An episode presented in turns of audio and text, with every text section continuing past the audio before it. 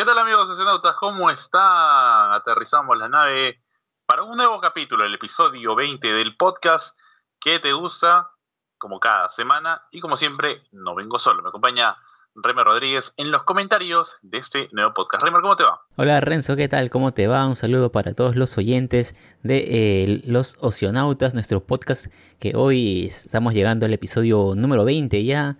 Eh, dos decenas de episodios viajando a lo largo del mundo de la cultura pop, ¿no? Entonces, gracias por estar oyéndonos a lo largo de estos episodios, gracias por estar oyendo este episodio y los que vengan en el futuro. Hoy le tenemos mucho eh, contenido, muchas noticias que hablar, muchas cosas que contarle, así que quédense pendientes de este episodio. Y arrancamos rápidamente con el universo cinematográfico de Marvel y como cada semana tenemos el resumen de un nuevo capítulo de WandaVision. Esta vez tenemos un capítulo que se resume en el embarazo de Wanda, el nacimiento de los gemelos, pero un final súper, súper abierto, Reymar. ¿Qué te parece ese capítulo? Me pareció muy interesante. Ya lo habíamos comentado la semana pasada que este episodio venía igual en el formato de sitcom, pero ahora en la tele a color, más o menos inventado creo que en la década de los 70, por, sobre todo deduciendo un poco a raíz del vestuario que tiene visión, esos clásicos pantalones acampanados que le solían eh, denominar, ¿no?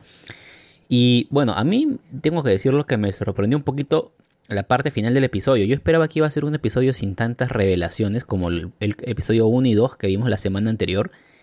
Pero eh, si nos sueltan un poco más de, datos interesantes, como que se quiebra un poco esta realidad que nos venía mostrando Wanda.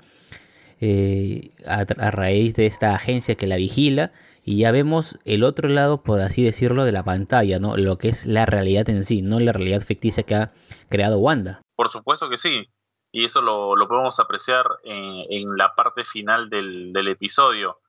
Y, luego, pues, queda todavía su posición lo que podría pasar, pero ya más o menos entendemos que, como anteriormente lo habíamos hablado, la serie realmente va a arrancar este viernes que viene con ese eh, cuarto episodio. Sí, más o menos era lo que habíamos adelantado la semana pasada, ¿no? Que tenía un, digamos, un arranque, un despegue lento y a partir del cuarto episodio ya podíamos estar viendo, digamos, la parte más interesante de, eh, la, de la, serie, ¿no? Como bien se dice, la, la carnecita, ¿no? De, de la serie. Y bueno, este episodio también eh, otra vez tuvo esas clásicos eh, situaciones cómicas, ¿no? De este formato de, serie que giraron en torno al, embarazo de Wanda, un embarazo súper veloz, ¿no? O sea, se embarazó y a las 24 horas estaba dando a luz de, mellizos. Eh, y fue bastante cómico porque hasta el mismo Visión no terminaba de entender qué ocurría. Claro, tenía una fecha preestablecida y de pronto eh, pasó más rápido de lo que eh, había, había creído, ¿no? Pese a eso, no llega a llamarle mucho la atención a, la, amiga de, turno en esta serie, en este capítulo de Wanda, que termina siendo como que la mala del, del, capítulo al mencionar a Pietro. Y habíamos eh, hablado de la aparición, la aparición de, exacto, la aparición de, de Pietro más adelante por un spoiler que había cometido el actor de doblaje eh, de España. Y pues toma mucha importancia porque eh, al parecer es muy sagrado eh, esa mención para la misma Wanda, porque termina prácticamente expulsando de la realidad a, Mónica, como mencionaba Reymar. Sí, además que aquí otra vez podemos apreciar que incluso en esa realidad ficticia Wanda no termina de tener un control total sobre sus poderes que permiten crear esta realidad es alternativa porque eh, cuando eh, Geraldine, que es el nombre de la supuesta vecina ¿no? de, de Wanda y Visión, pero que ya sabemos que es Mónica Rambeau, eh, menciona el nombre de Pietro y me parece que se le escapa un poco en su papel de, de no sé si espía o de agente que vigila o investiga a Wanda se le escapa un poco mencionar que Pietro había fallecido a manos de Ultron. Todos recordamos la película de Avengers Age of Ultron, donde muere Pietro con la famosa frase no lo vi venir, ¿no?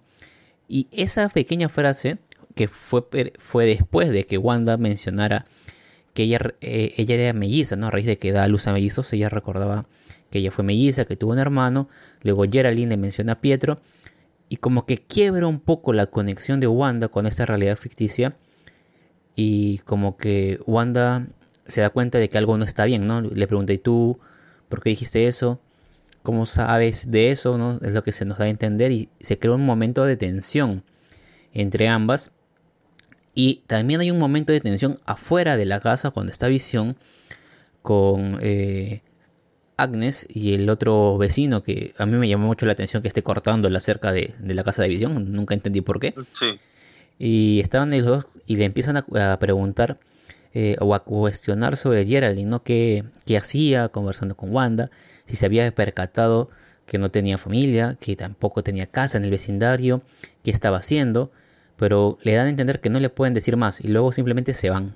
Visión intrigado ingresa a su casa y sorpresivamente no hay Geraldine y la, el rostro de Wanda nos da una imagen de eh, complicidad, culpabilidad. O sea, nos lo vimos y nos dimos cuenta de que algo le hizo. No sabíamos qué, no sabíamos si la había destruido, eh, encantado, hechizado, no sé. Y luego al final vimos que la lanzó por los aires fuera de su casa. Mm, literalmente no era bienvenida en su casa y la vendó hasta fuera de su realidad. Sí, pues eso quiere decir que todo está pues como una especie de domo y simplemente pues como ya sabemos en principio ella está siendo vigilada. Así que a esperar este viernes eh, que se viene el cuarto capítulo y a ver qué otras revelaciones tendremos en, eh, en WandaVision, que pues para la primera, bueno, yo le digo primera temporada porque ya uno se acostumbra, ¿no? Que va a tener varias temporadas. Eh, le quedan, ¿cuántos Rima le quedan? Cinco, cinco, capítulos más, ¿cierto? me parece que sí. no, recuerdo ahorita. la... Son nueve, episodios, hemos visto tres, seis, seis. Serían seis porque eran nueve. total. Ajá. Así que bueno, a, esperar esta semana lo que se va a venir con, esta serie de WandaVision. Vamos con la siguiente noticia, porque tenemos un nuevo retraso en las películas. Sí, ya, pues está haciendo muy de moda esto. Y la dañada cinta esta vez se trata de Morbius, que será retrasada para el 21 de enero de 2022. Además, Jim Starlin, creador de Thanos, dice que es casi un hecho que veremos al titán en la película de Los Eternos. Ya que estamos jugando con dimensiones y realidades alternas, no sería descabellado traer personajes anteriores, ¿no? Ya se viene el Capi, ya firmó. Para falta que vuelva a aparecer Thanos eh, más adelante en el universo cinematográfico de Marvel, Rima. Así es, y a ver, primero, Morbius, como yo lo dije en uno de los episodios anteriores, las casas productoras, las casas cinematográficas deberían meterse el chip para cuando digan fechas y no decir fecha de estreno, sino fecha tentativa, probable fecha, porque ya hemos visto desde que comenzó la pandemia que no hay ninguna fecha definitiva. Desde que comenzó esta situación a nivel mundial, me parece que ninguna película ha cumplido con el cronograma inicial que haya anunciado, así que ya era previsible que todas las películas, incluida Morbius, iban a sufrir retrasos que para la fecha en que estamos grabando este episodio Falta casi, casi exactamente un año para ver eh, en pantalla. Y bueno, aún no sabemos en qué pantalla, si en pantalla grande o en pantalla de streaming. A Morbius, ¿no? Este personaje que para mí también es un personaje muy interesante. Un villano y por momentos antihéroe, ¿no? Del universo de Spider-Man que ahora va a ser interpretado por, por Jared Leto. En cuanto a la aparición de Thanos en la película de Eternals, bueno, como recordamos o hemos visto en los cómics, eh, los Eternos son esos como que dioses, ¿no? De, existían antes de la creación de la humanidad y bueno, Thanos es hijo de, de uno de ellos. Y bien, como tú lo mencionas, este, estas películas o estas noticias que se están anunciando que pueden en realidades paralelas eh, aparecer estos personajes podría crear esta situación de que Thanos vuelva a aparecer y lo volvamos a ver en pantalla. Ahora, hay algo que me, puse a pensar ahora. Em, ya se confirmó, eh, por ejemplo, que Deadpool eh, va, a aparecer en el UCM. Y de Deadpool no sabemos si también va a venir con Cable. Porque si viene con Cable, tenemos que Cable es interpretado por eh, eh, Josh, Brolin, ¿no? Y Thanos es interpretado por él mismo. Entonces, este, si viene, si viene Deadpool con toda y familia, significa que vamos a tener a, Thanos y a, y a, Cable interpretados por, por el mismo actor, lo cual sería bastante raro, ¿no? La verdad que sí, pero podría darse el caso, ¿no?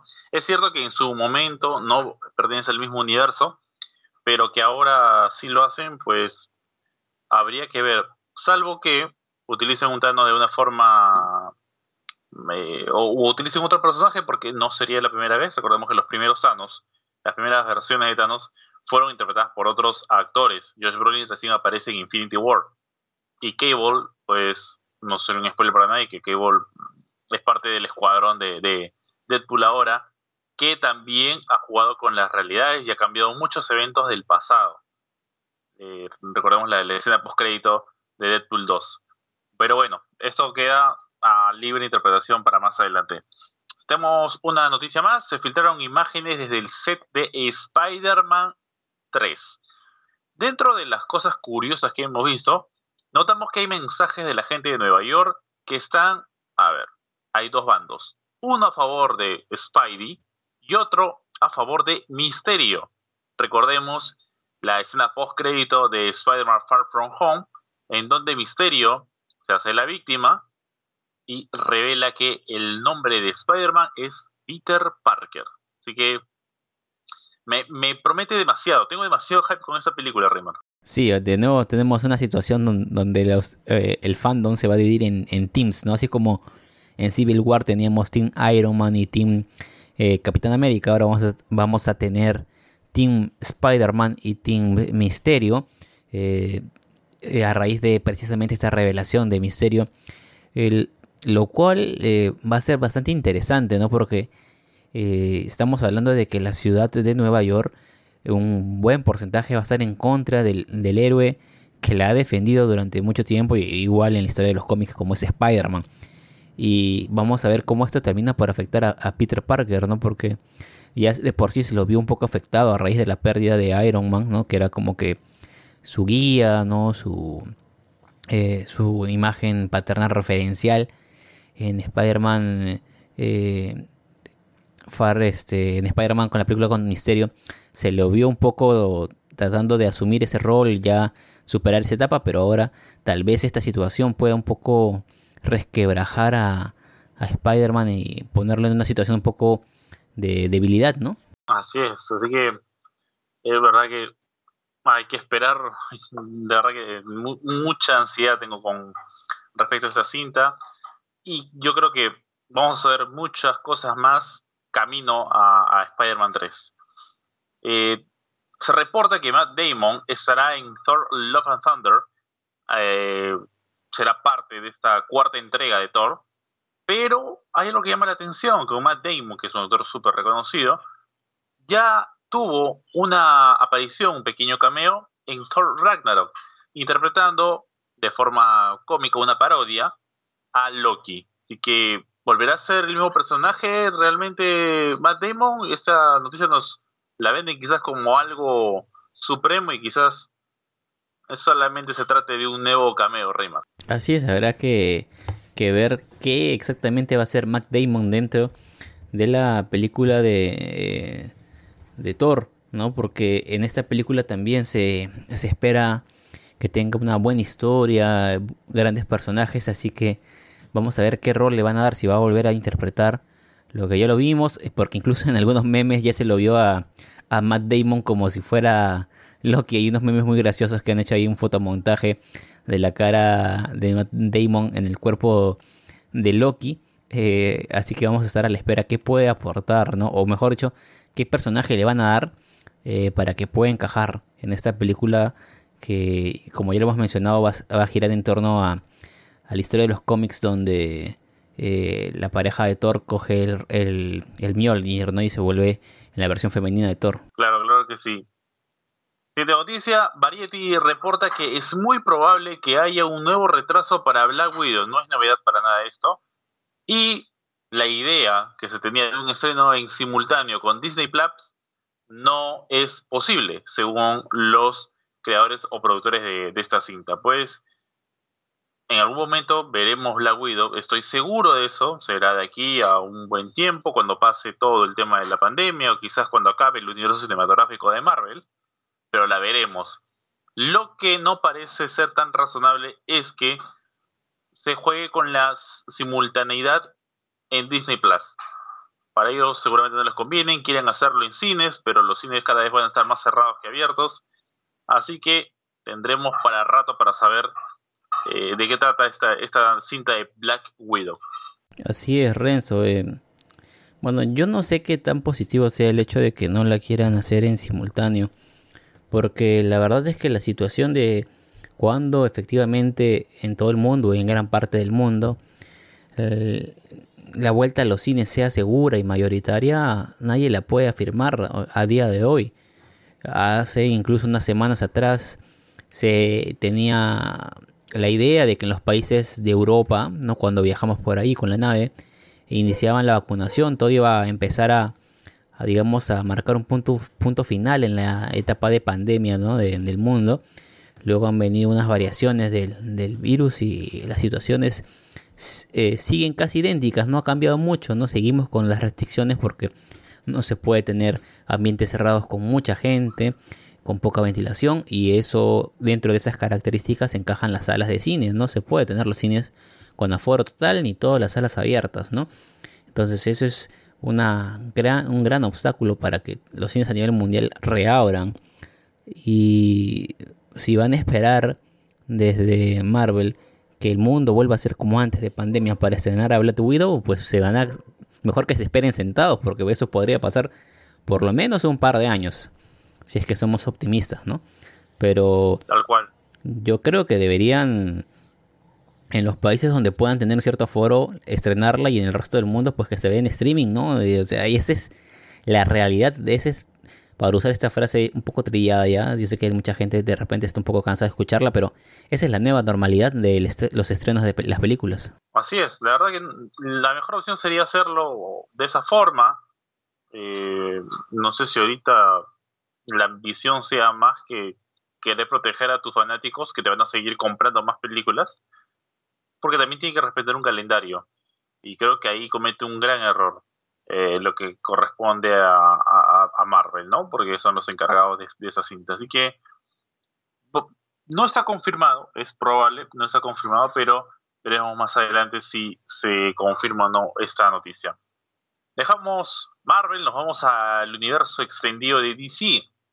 Zack Snyder confirma que su corte La Liga de la Justicia no será una miniserie, sino una cinta de cuatro horas sin incluir créditos la verdad, yo ya me estoy cansando cada vez más de cuánto va a durar, qué va a tener, qué cosa nueva se le va a colocar a esta Liga de la Justicia. Y siento que va a ser un fracaso rotundo, Reymar. Yo creo que si juntamos cada declaración que hizo Snyder, ¿no? Cada, o cada tweet que puso, o cada frase que hay en una entrevista, y lo volvemos diálogos como si fueran un guion, creo que ya nos, ya nos sale una, un cortometraje eh, de al menos 50 minutos, solamente con los dichos y promesas y afirmaciones de Zack Snyder. Así que ya que, bueno, cuatro horas, mm, no sé.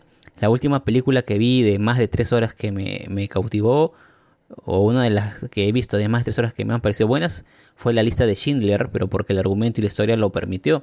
No sé si la Justice League tenga algún argumento que nos pueda dar cuatro horas de, película, ¿no? Así es, la verdad que bueno, vamos a, esperar a qué, va a ocurrir con esto, pero cuatro horas, la verdad, imaginen, imaginen que se estrene en cines.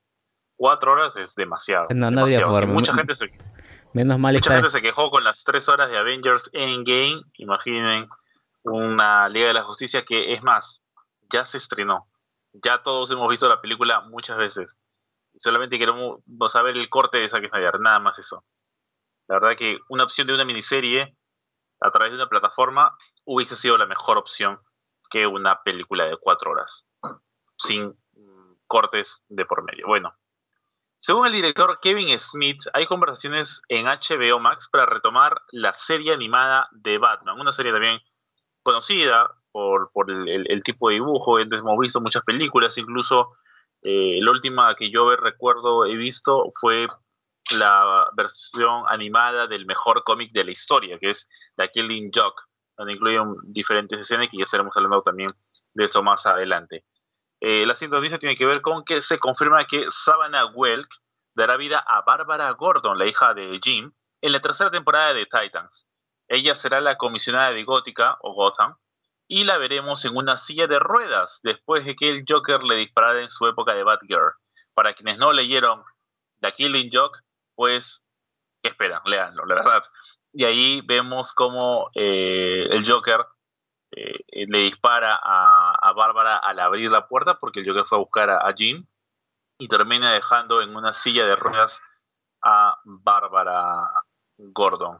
Así es, y dos noticias vinculadas al universo de Batman, ¿no? Esta noticia de que vaya a retomarse la serie de Batman, la serie animada, la, la redundancia de palabras, es este buena, ¿no? Porque esa es una de las, creo yo, series animadas del personaje del hombre murciélago que más se recuerda y, tuvo gran impacto, ¿no? Yo me acuerdo de haberla visto eh, de chico en la, en la televisión y, y tenía eh, buenos capítulos, no buenas historias. Creo que eh, la mayoría cuando menciona una serie animada de Batman debe venirse en la mente esa versión de la serie, aunque muchos no la, no la reconozcan tal vez por el nombre, pero deben tener en la mente una imagen de Batman o la imagen del Joker que pertenecen a esa serie que se dio pues entre el 92 y el 95 más o menos.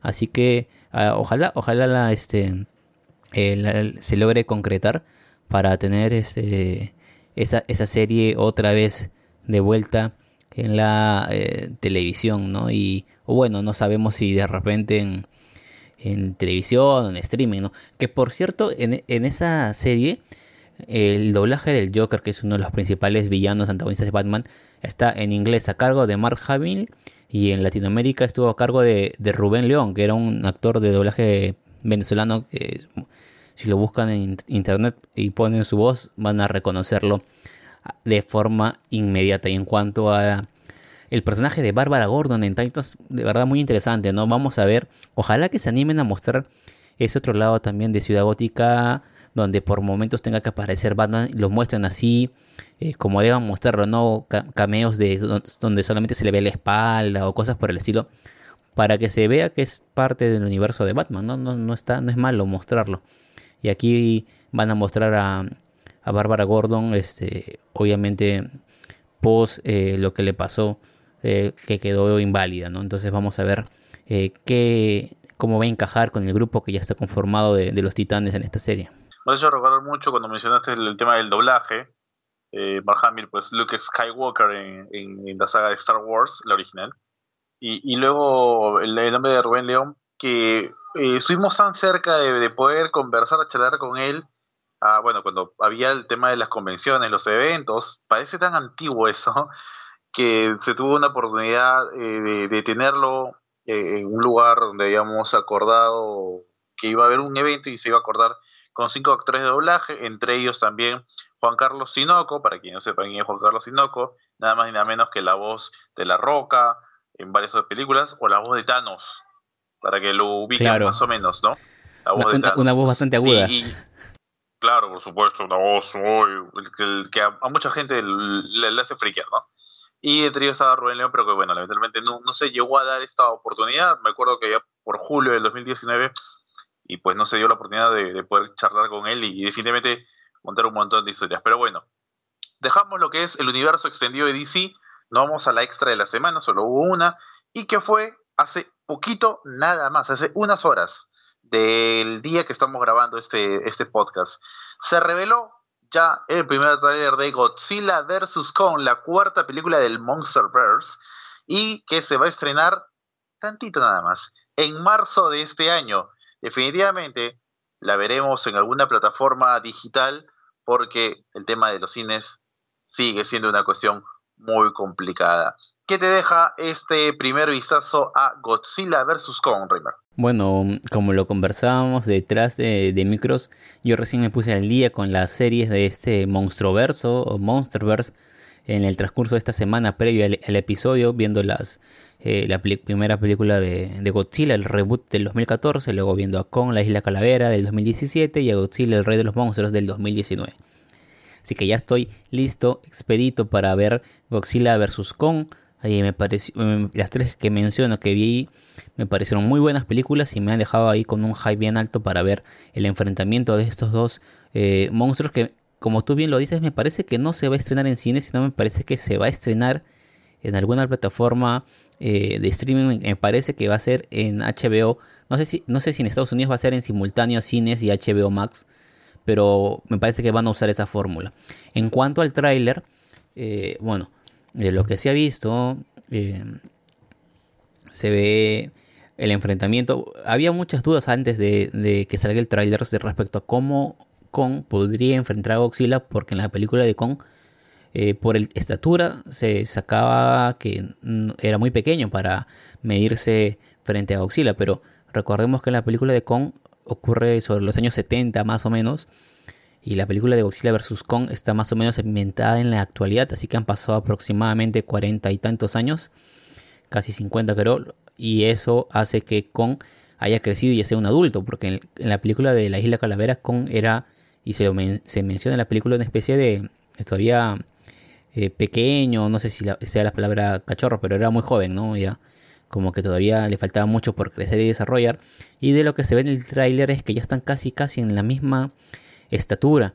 Y lo que también se desprende del tráiler es que Godzilla por alguna razón ha empezado a atacar a la humanidad cuando en las dos películas previas hemos visto que ha sido el defensor. Así que por ahí no se puede descartar que de repente, recordemos que en la segunda película de Godzilla, al final, en la escena post créditos, se ve al villano que estuvo con la con la mamá, ¿no? De la actriz, de la, del personaje que interpreta Millie Bobby Brown. Su mamá había desarrollado una especie de aparato que permitía emitir ondas para comunicarse con los con los kaijus, con estos monstruos, ¿no? Y influenciarlos de, alguna manera, ponerlos tranquilos, despertarlos, ¿no? El aliado, el villano, ¿no? El ecoterrorista que estaba con la mamá de este personaje, eh, sale en la escena post crédito recuperando la cabeza de, de y no sabemos si de repente él está eh, va a ser el verdadero villano en esta película de Godzilla vs Kong, porque muchos especula que si bien nos han mostrado la pelea entre estos dos, puede que luego surja el verdadero villano y Godzilla y Kong se tengan que, eh, digamos, hacer las paces, hacer amigos, hacer una dupla para combatir a lo que podría ser eh, el regreso de, de, Ghidorah o de Mecha King Ghidorah, ¿no? Eh, o de algún otro monstruo que esté controlando a este terrorista mediante este sonar, este aparato que emite sonidos. Eso es más o menos lo que se viene especulando. Y como comentario un poco gracioso, en la, hay una escena del tráiler donde Kong se eleva y tiene como una especie de mazo y Godzilla lanza su rayo azul y luego también se ve el mazo como azul y más parece que Kong estuviera alzando el Mjolnir, ¿no? Y fuera algo así como con Thor, una cosa así, ¿no? Bastante curiosa me llamó la atención. De lo que mencionaste, solo faltó que Kong le diga a Godzilla, ¿tú sangras? Hay un meme muy bueno, hay un chiste muy bueno que empezó a circular desde los días previos cuando se lanzó el póster, que eh, Godzilla eh, o, Kong le diría a Godzilla eh, salva a Morta, a Mortra, ¿no? Que es la mariposa esta que vimos en la película que era como la dupla de Kong, era como la reina de los monstruos y Godzilla respondía, ¿por qué dijiste ese nombre? Parodiando un ah. poco al salva, salva, Marta de Batman vs. Superman. Batman vs. Superman, el origen de la justicia. ¿No? Eh, y, bueno, no queda muy lejano. Si vemos un poco las circunstancias, ¿no? Más allá del meme, es, una, muy parecido. Es muy parecido, ¿no? Luego sale el verdadero villano. La verdad que si, si se va por ese lado, sería un reboot de Batman vs Superman más que la cuarta película del Monsterverse. Y lo último que dijiste sobre el Mjolnir y, y Kong acercándose a, golpearle a Godzilla, faltaría que Godzilla le diga, debiste apuntar a la cabeza. La referencia a Avengers Infinity War. Pero bueno, falta poquito nada más. En, en menos, menos de dos meses estaremos disfrutando de esta, de esta película, así que también hablaremos de eso y quizás salga un capítulo especial por, por esta cinta del Monsterverse. Vamos ahora con lo que ha sido la semana en Dragon Ball, porque el miércoles 20, 20 de cada mes, hemos tenido el estreno del manga 68 de Dragon Ball Super y el inicio de un nuevo arco, ya que terminó la, la saga de Moro que parecía eterna, terminó finalmente. Y tenemos lo siguiente, se ha revelado que existe una técnica especial dentro de las cosas para destacar en ese manga, ¿no? Hay una técnica especial que dominan solamente los dioses de la destrucción y no, no es el ultra instinto.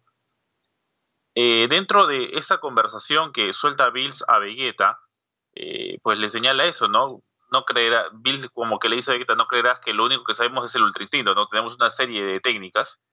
Y eh, dentro de la escena que tenemos donde Goku entrena con Whis y Vegeta y Bills como que son los observadores, porque tienen casi el mismo temperamento, es muy probable que Bills logre entrenar a Vegeta y él, este príncipe de los Saiyajines, pueda aprender esa técnica de los dioses, ¿no? ¿Qué te dejó esta escena, Rima? Claro, en principio se ve claramente, en parte de los diálogos, ¿no? Cuando Goku está entrenando, Whis le menciona también que Goku está en el modo Ultra Instinto, pero como en eh, primer nivel, primera etapa, primer, grado de la educación del Ultra Instinto, mientras que Whis ya está graduándose en la universidad, ¿no? marca muy bien la diferencia del poder entre ambos. Por más que ambos usen el Ultra Instinto, hay niveles, ¿no? Un poco más le faltó decirle a Goku, ubícate, ¿no? Eh, tú todavía recién estás aprendiendo como para estar a mi altura, más o menos es lo que le dice Whis. Y lo que menciona Bills es obviamente que ellos tienen una técnica similar que la manejan solamente los dioses de la destrucción, ¿no? Y Bills, como siempre, fiel a su personalidad, le dice que él no se le va a enseñar. Que siquiera que si, que si Vegeta quiere que él lo siga y vea cómo aprenderla, prácticamente es lo que le dice, ¿no? Y cuando vi un poco eso, esa escena, se me vino a la mente estos famosos memes que eh, muchos eh, fans han hecho donde eh, al final Goku está con, como con el traje de, de un ángel, como Whis o como el supremo sacerdote, y Vegeta está en modo dios de la destrucción como, como Bills, ¿no? Que digamos, algunos fans creen que ese va a ser el destino final de ambos, ¿no? Un poco me recordó esta escena. Pero bueno, el ángel siempre es más fuerte que el dios de la destrucción, así que tampoco estaría muy descabellado que, que ocurra ese tipo de cosas, aunque estaría algo fuera de lo que estamos acostumbrados a ver, ¿no? Que se terminen convirtiendo en más dioses de lo que ya son ambos. Tenemos la aparición de tres personajes nuevos, cuatro en realidad, pero solamente tenemos el conocimiento de tres de ellos, que son los villanos Elec, como el jefe de la banda, Oil y Gas, que es un personaje fuerte. ¿Por qué decimos que es fuerte? Porque Granola lleva a 7-3 a este lugar para cobrar la recompensa, una especie de, de que había hecho el trabajo de la Nola para recuperar a 7-3, bueno, se lo llevó a Elec y su, y su banda, pero de, también conocemos el origen más o menos de Granola y lo que sufrió su pueblo al ser destruido por los eh, Osarus, que en esa época estaban, eran esclavos de Freezer, ¿no?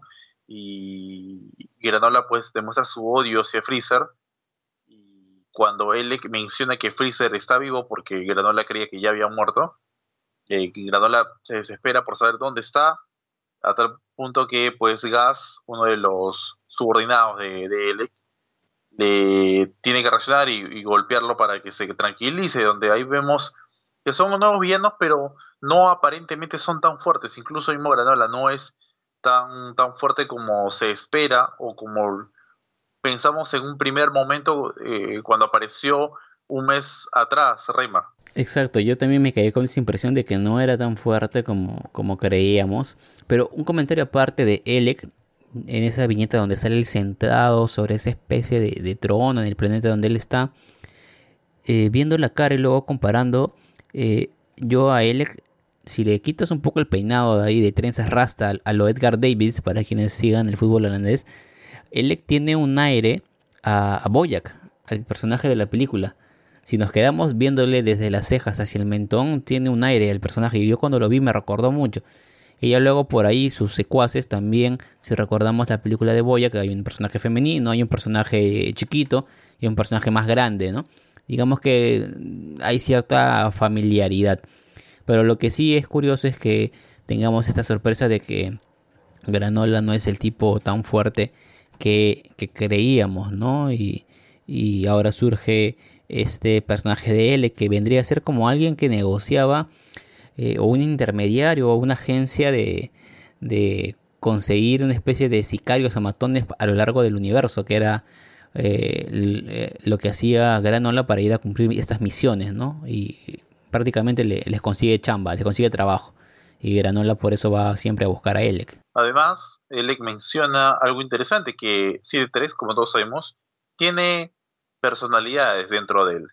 Pero entre esas personalidades menciona a Snow el informante. ¿Quién es Snow? No lo sabemos. ¿Por qué el informante? ¿Qué datos tendrá? Es tampoco en realidad sabemos mucho más acerca de ese tal Snow.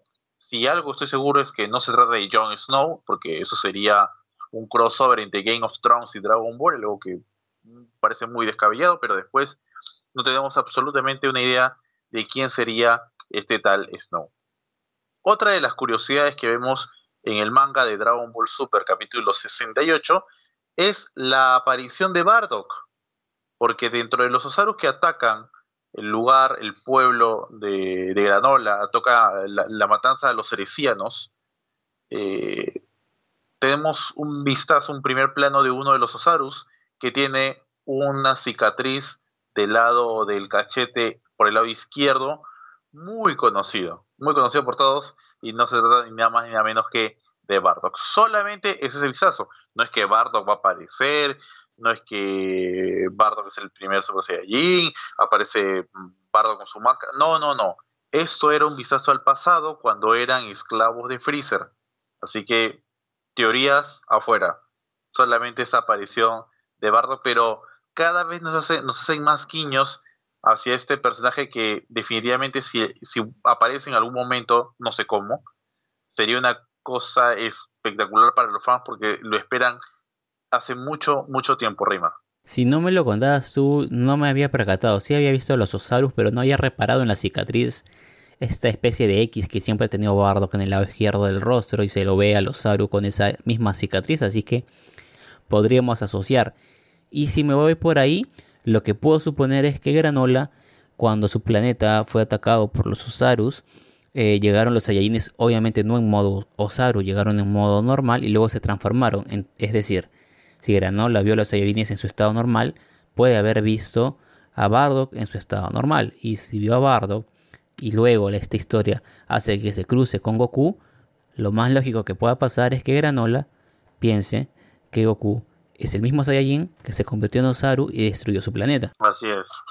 Y una de las cosas que me ha dejado, me llama la atención también, es la frase final que suelta el pez oráculo que estaba dormido, porque Goku lo atrapa y, y Whis eh, le mete una inyección para hacerlo dormir porque los peces eh, tienen insomnio. Es algo muy buscado eso. Sí, novedad. Eh, y, el pez oráculo está dormido y sueña, o dice entre sueño, que ya pronto nacerá el guerrero más fuerte del universo 7. Recordemos eh, Dragon Ball Z, la batalla de los dioses, cuando la versión 2013, ¿no? O sea, tiempito antes que llegue Dragon Ball Super, eh, Bills le dice a Goku que es el segundo más fuerte que conoce. Ahora, esa frase, que es el segundo más fuerte que conoce, puede ser muy abierto. ¿Por qué? Porque puede que se esté refiriendo a alguien que conoce que no es Monaka, ojo, no es Monaka, si creían que Monaka era el más fuerte del, universo 7, pero también puede interpretarse como que más fuerte que Goku, ¿quién es? Es Bills, pero más fuerte que Bills es Whis, pero Whis no pertenece al universo 7, Bills sí. Entonces, Bills como que le dice, pues yo, yo soy más fuerte que tú, yo soy el guerrero más fuerte, tú eres el segundo. Pero eh, dentro de la frase no se lo dice de esa forma, le dice que aparece que él ha peleado con un guerrero más fuerte, es decir, habla de un tercero. No sabemos si se lo dice porque eh, más adelante en la serie Will, eh, Bills menciona que pues tenía que decirle eso para que se motive y no crea que sea más fuerte y no se relaje. Si se lo dijo de si de verdad conoce a alguien más fuerte o si, si de verdad pues fue una mentira piadosa y esa historia de que existe un guerrero más fuerte en el universo 7 realmente llegará a, la serie, ¿no? Eh, son varias cosas que te deja ese, ese final, Reymar. Sí, también me quedé pensando en esa serie porque ya habíamos tenido la aparición de o la mención de, de Up, ¿no? Y eh, uno por ahí pensar de repente, Up se va a volver más fuerte, ¿no? Pero no, acá habla de que van a hacer, y incluso lo que tú mencionas tampoco estaría porque Bill dice que él ya peleó o él ya conoce. Y no podría hacer mención a alguien que todavía no nace. Aquí la frase literalmente dice pronto nacerá, es decir, eh, bajo la lógica de toda la historia, va a nacer recién, ¿no? O sea, no sé, no. Pan ya nació, así que tampoco podría ser Pan. No sabemos a quién se podía referir eh, que vaya a nacer en el universo 7 y vaya a convertirse en el guerrero más fuerte, más fuerte que Goku, más fuerte que, que Beta, no, no lo sabemos, no sabemos de, qué raza vaya a ser tampoco, no, no, de repente por ahí está la clave, porque, por ejemplo, eh, no sabemos si va a tener algo que ver con la llegada o la aparición de Granola, esta premonición de, del pez, que por cierto, eh, ya que para terminar un poco de cerrar mi idea sobre Granola, no sé si a ti te pasó, Renzo, cuando empezaron el manga a ver estas escenas de los Sarus y la historia de su planeta, se te vino a la mente por un ratito que iban a decir la palabra Sufurujin en vez de Cereciano. Ah, es, que, es, que, hay un tema acá, hay un tema que, que el universo de Dragon Ball siempre ha tenido errores en, en sí, ¿no? Creo que a veces aquí ha cometido errores de amnesia de las cosas que ha creado. Todos hemos visto Dragon Ball Z y sabemos muy bien la historia de los Ufurujin, cómo nos la, explicaron, nos contaron, y los Saiyajin, que eran como, era una especie primitiva, fuerte pero primitiva, atacan a los Ufurus, que eran débiles pero eran científicos, y les roban la tecnología. Es por eso que ellos tenían el rastreador. Esa es la historia que nosotros conocemos en Dragon Ball Z y cualquiera puede ponerse a ver la, la serie de la forma que la tenga y va a notar eso. Te van a decir eso en la serie, que los rastreadores fueron obtenidos por el robo de los Saiyajin a los Ufuru. Pero de pronto en el año 2018 llega la película de Dragon Ball Super Broly y tenemos que un pequeño Freezer, un joven Freezer, le ofrece el rastreador a los Saiyajin. Y con eso los Ufurus quedaron como que descartados. Ahora, el tema de los Ufurus es parte del relleno de Dragon Ball Z sería un atrevimiento si me pongo a hablar sobre el tema del manga y si los Ufurus son parte de, real de la historia o no, de la parte canon de, la historia. Entonces, hay ese tipo de cosas. Y, sí, pues, eh, volviendo al tema de, de los cerecianos, de, de, la gente de Granola, tienen un traje muy parecido y tienen un aparato en el ojo, en el ojo derecho, que te puede hacer notar como que fuese el rastreador, pero en realidad ya sabemos por qué lo utilizan. Todos los cerecianos tienen un poder eh, o una visión muy poderosa en ese ojo derecho y simplemente utilizan el aparato por una cuestión de moda. No es que aumente el poder o no, pero eso es lo que le hacen creer a todo el mundo. Así que sí hay un guiño muy, muy marcado eh, de lo que son los cerecianos y lo que fueron los, los Ufuru. Pero bueno, ¿qué va a pasar si habla de un nacimiento como tal o un nacimiento que alguien se va a convertir en un guerrero más fuerte, quizás lo sepamos en el próximo mes, porque el viernes 19 de febrero, eh, a las 10 de la mañana como siempre, hora local, se estará estrenando un nuevo capítulo del manga de Dragon Ball Super, así que todos lo pueden ver, es gratis verlo de forma legal y en su propio idioma a través de la aplicación de Manga Plus o a través de la página web. Ustedes deciden cómo, cómo lo pueden ver. Así que con esa forma llegamos al final de las noticias, Reymar. Comenzamos a aprender la nave para despegar y vernos la próxima semana, pero no sin antes hacerle recordar a nuestros seguidores nuestras redes sociales. Exacto, queridos oyentes, eh, ya que está terminando el episodio, pueden al acabar de este episodio en la plataforma que nos estén escuchando, darle like, darle me gusta y por qué no compartirlo a sus amigos o en sus diferentes redes sociales y probablemente en la plataforma que nos estén escuchando, sea Spotify, Google Podcast o iTunes, habrá algún botón para que nos sigan y de esta manera la aplicación les notifique cada vez que subamos un nuevo episodio. De igual manera pueden darse una vuelta por nuestro Facebook, nos encuentran como Los Oceanautas, en Twitter también nos encuentran como Los Oceanautas y en Instagram también como Los Oceanautas. Ahí nos pueden dejar comentarios, eh, sugerencias, opiniones que podamos eh, compartir en el siguiente episodio. Y a mí también me pueden encontrar en Twitter y en Instagram como arroba ReymarRE14. Y a ti Renzo también a ver si les dejas tus redes sociales para nuestros oyentes. De igual forma, tanto en Twitter como Instagram como arroba RLeonP90. Así que prendemos la nave y nos vamos. Hasta la próxima semana con más noticias. Cuídense, protéjase. Si van a salir a la calle, utilicen mascarilla en cualquier parte del planeta y lávense las manos a cada rato. Nos vemos en la próxima semana. Chao.